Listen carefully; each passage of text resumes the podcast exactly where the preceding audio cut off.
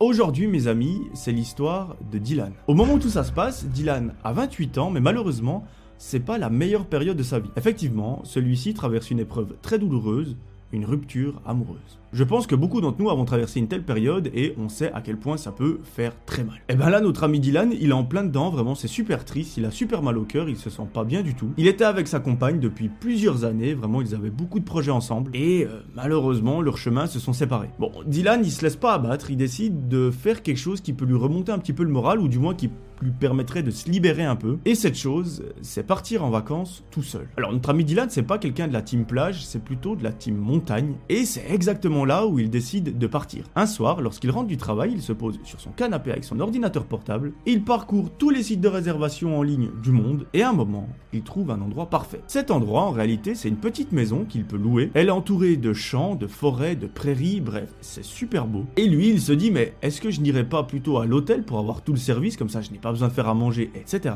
Mais il se dit, franchement, l'hôtel, il risque d'y avoir beaucoup de monde, je risque d'être, bah, pas dérangé, mais des gens viennent me parler. Et là, moi, dans ma vie, j'ai juste besoin d'une seule chose, c'est d'être coupé de tout, d'être tout seul au milieu de nulle part. Donc je crois que je vais plutôt favoriser la location d'une maison plutôt que d'aller à l'hôtel. C'est ce qu'il fait, il sort sa carte bleue, rentre les numéros et le voyage est payé. Il nous raconte qu'à ce moment-là, il ressent une sorte de soulagement, comme s'il avait franchi une nouvelle étape dans sa vie. Il se dit voilà, j'ai eu ça qui est arrivé, nos chemins se sont malheureusement séparés, Aujourd'hui, je suis un nouvel homme, je dois me reconstruire, et ça commence par un voyage tout seul. Et je vous avoue, je le comprends un petit peu. La soirée continue, notre ami Dylan décide de se faire un petit plat, il se met devant la télévision pour le manger, et au bout de quelques heures, il va se coucher. Après quelques minutes à scroller les réseaux sociaux, il s'endort. Le lendemain matin, on est alors la veille du voyage, c'est vendredi, et qui dit vendredi, ben dit journée de travail. Dylan, se lève, il se fait un petit déjeuner, il prend la voiture et il se rend à son bureau. Là, bah, toute la journée, il fait ses tâches qui sont pas super intéressantes. Mais avant de rentrer chez lui le soir, il décide d'aller au centre commercial pour acheter 2-3 affaires. Une fois qu'il a acheté tout ce dont il avait besoin, il se rend à la station essence la plus proche. Parce que oui, il nous donne un petit détail,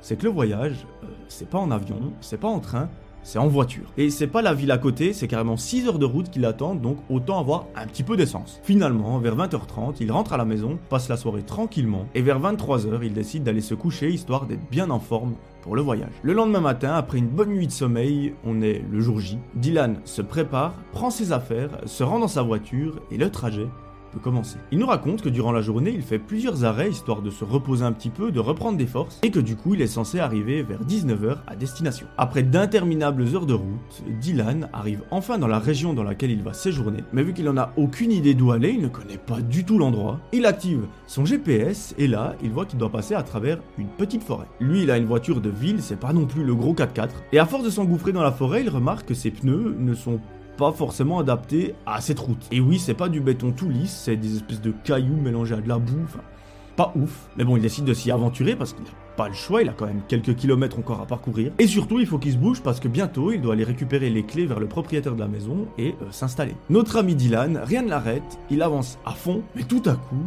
il entend un gros bruit. Bon, ce gros bruit, généralement, c'est mauvais signe lorsqu'on est en train de conduire. Ça lui fait tout droit penser à un pneu qui vient de crever. Bon, il se dit c'est quand même un peu chelou, je suis en plein milieu de la forêt. Le chemin, c'est de la boue. Euh, j'ai pas fait beaucoup de physique dans ma vie, mais je vois pas comment le pneu peut crever. Il décide de sortir de la voiture et misère, qu'est-ce qu'il voit? Les deux pneus avant sont crevés. C'est pas un, c'est carrément les deux. Il ne sait pas comment ça se fait. Et là, il se dit un truc.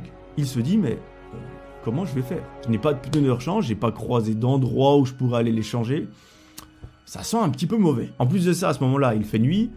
Si on peut éviter de jouer les aventuriers pendant une nuit dans la forêt, ça va aussi. Et surtout, il prie pour une seule chose, bah, c'est que vu qu'il est dans une forêt, il espère avoir du réseau sur son téléphone portable. Parce qu'alors là, s'il doit s'amuser à retourner en arrière à pied pour trouver une dépanneuse ou quoi, les vacances elles sont pas folles. Par miracle, le ciel l'a entendu, il a une barre de réseau sur son téléphone portable, il cherche sur internet, alors ça met une heure à charger, mais il cherche sur internet le numéro de la dépanneuse, il les appelle et il explique bah, ce qui vient de se passer. Qu'en gros, bah, il y a deux pneus crevés qu'il faut venir assez rapidement, et voilà. Les personnes au bout du fil lui disent pas de soucis, on arrive d'ici 30 minutes. En attendant, si vous êtes sur une route ou du moins quelque chose qui y ressemble, mettez-vous sur le côté, rangez-vous un petit peu, histoire de pas vous mettre en danger, et attendez-nous patiemment. C'est ce que Dylan fait, mais bon, il se dit 30 minutes, ça va passer assez lentement, et il décide de jouer Joe l'enquêteur, de regarder vers les pneus et de voir comment est-ce qu'ils ont pu crever. Bon, il regarde, il fouille un petit peu par terre, après c'est de la boue, donc c'est pas la chose qui donne le plus envie. Mais à un moment, au milieu de la voiture, dessous, il remarque qu'il y a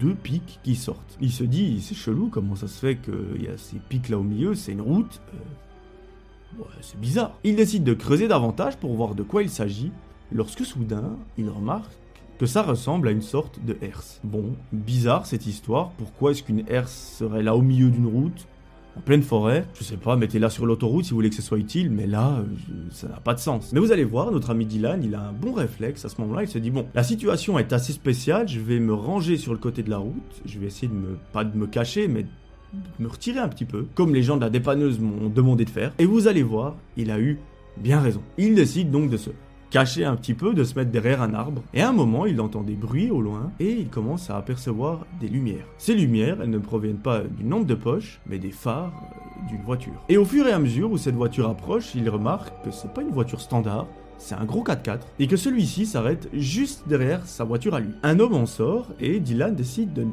pas lui demander de l'aide tout de suite. Et là, d'une façon très étrange, la personne s'approche directement des pics qui sont sur le sol, il les reprend et les met à l'arrière de son 4x4. Dylan, là, il se dit, mais c'est qui ce mec? Comment est-ce qu'il sait qu'il y a des pics sur la route à cet endroit-là? Est-ce que ce serait pas lui qui les aurait posés tout à coup? Et à peine il a le temps de se dire ça, qu'il voit que la personne ressort du 4x4 et qu'il cherche un petit peu dans les alentours. Dylan, il espère une seule chose, c'est que le mec ne va pas le voir parce que ça sera un petit peu malaisant. Et heureusement pour lui, il arrive à rester caché. Mais le mec, lorsqu'il retourne dans son 4x4, il met un énorme coup de poing contre la portière. Dylan, lorsqu'il voit ça, il commence à bien flipper parce qu'il se dit mais c'est comme s'il était énervé de ne pas avoir trouvé quelqu'un ou de... Enfin, je ne sais pas ce qu'il cherche. Je vais bien rester planqué, j'espère que mon téléphone ne sonne pas pendant 10 secondes et euh, on verra ce qui se passe. Finalement, l'homme retourne dans le 4x4, il contourne la voiture de Dylan et s'en va. Notre ami est un petit peu perdu, mais tant mieux. Au bout de quelques minutes, la dépanneuse arrive. Ils en ont pour une heure à changer les pneus, etc.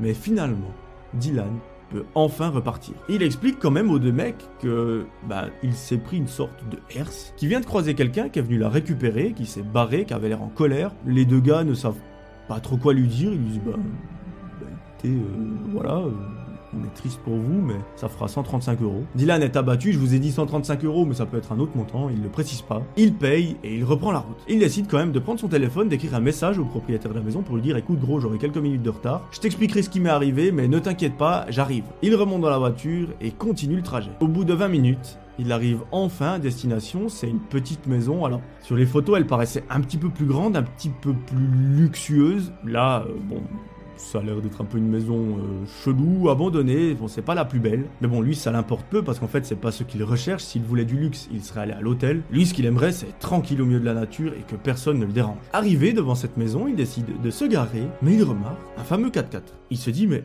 c'est pas la voiture que j'ai vue avant dans la forêt. Bon, il, se dit, il y a probablement plusieurs fois le même modèle de voiture dans la région, c'est quand même une région qui est pas mal peuplée. Je vais aller voir dans la maison, je vais aller récupérer ses clés, et surtout, j'espère que dans pas longtemps, je pourrai me mettre dans le lit et dormir. Il se gare, sort de la voiture, s'approche de la maison, et toque à la porte. Là, une personne vient lui ouvrir, et directement, Dylan est mal à l'aise. Et oui, il se dit, mais je sais pas, ce gars, il me fait flipper rien que de le voir.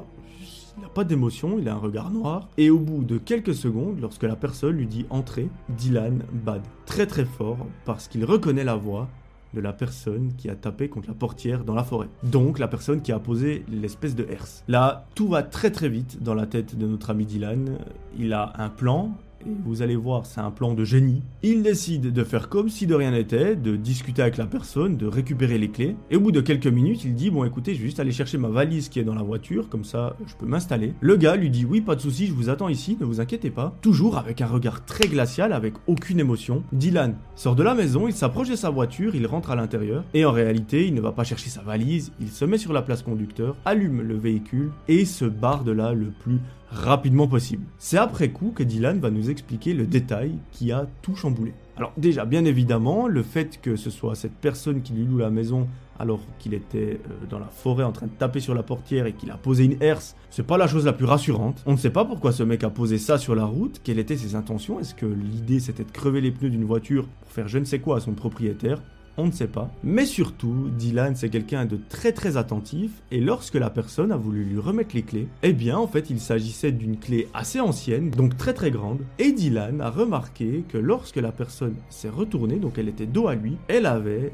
une très grande clé comme ça dans la poche arrière. Alors, votre imagination est la bienvenue, Dylan, lui ce qu'il s'est dit à ce moment, donc imaginez-vous que ça allait très très vite, hein, quelques secondes, il s'est dit, il vient de me rendre une clé, sauf qu'il a le double dans sa poche arrière. Tout ça mélangé au fait qu'il a posé une herse en plein milieu d'une forêt. Alors je sais pas si on est dans le scénario d'un nouveau film d'horreur, mais euh, ça me rassure pas plus que ça. Je me suis fait quitter il y a quelques jours, je suis brisé, je vais pas encore me faire détruire par un mec euh, random au milieu d'une forêt. Franchement, non merci, j'ai encore beaucoup de choses à vivre et du coup, il a décidé de se barrer. Honnêtement, si j'avais été à sa place, j'aurais fait pareil, j'aurais pris mes clics et mes claques et ciao. Maintenant, Dylan, en rentrant chez lui, il décide bah, du coup de faire son petit week-end à la maison dans son salon. Il est pas mal traumatisé par ce qui vient de se passer, parce que j'imagine ça doit pas être facile à vivre. Il décide de se renseigner sur internet sur la région. Quelle est son histoire, quel genre de personnes y habitent, bref, il décide de parcourir tous les articles. Et après plusieurs heures de recherche, il est alors 3 heures du matin, Dylan a probablement trouvé la réponse à sa question. Cette région est connue pour avoir un fort taux de criminalité, et lorsque Dylan se renseigne un petit peu par rapport à l'actualité de ces dernières années, il voit qu'il y a eu de crimes commis sur des étrangers. Et l'une des techniques favorites de ces agresseurs, c'est de louer des maisons, de louer des biens pour faire venir des étrangers. Ils les louent généralement à des prix assez élevés pour être sûr que la personne en face ait pas mal de moyens. Et après, ce qu'il se passe, c'est qu'ils les agressent, ils leur volent tout ce qu'ils ont. Et ça, c'est dans le meilleur des cas, mais certaines fois, euh, les personnes ont carrément perdu la vie. Et là, la personne dans la forêt, ce qu'elle a probablement fait, c'est qu'elle savait que Dylan allait passer par cette route, parce qu'en fait, c'est la seule route qui mène à cette maison. Et vu que c'est un endroit complètement perdu, il y a probablement deux personnes qui passent par jour, mais il s'est dit, ce sera forcément la personne qui va louer ma maison, qui va passer par là. Donc, on peut imaginer qu'il a posé une herse pour crever les pneus du véhicule, que lui arrive par derrière et qu'il se passe je ne sais quoi. C'est ma théorie personnelle, n'hésitez pas à me dire la vôtre dans les commentaires, ça m'intéresse pas mal. Je vous avoue, moi je suis plutôt d'avis à aller à l'hôtel et je pense qu'après cette vidéo, mon avis aura pas forcément changé.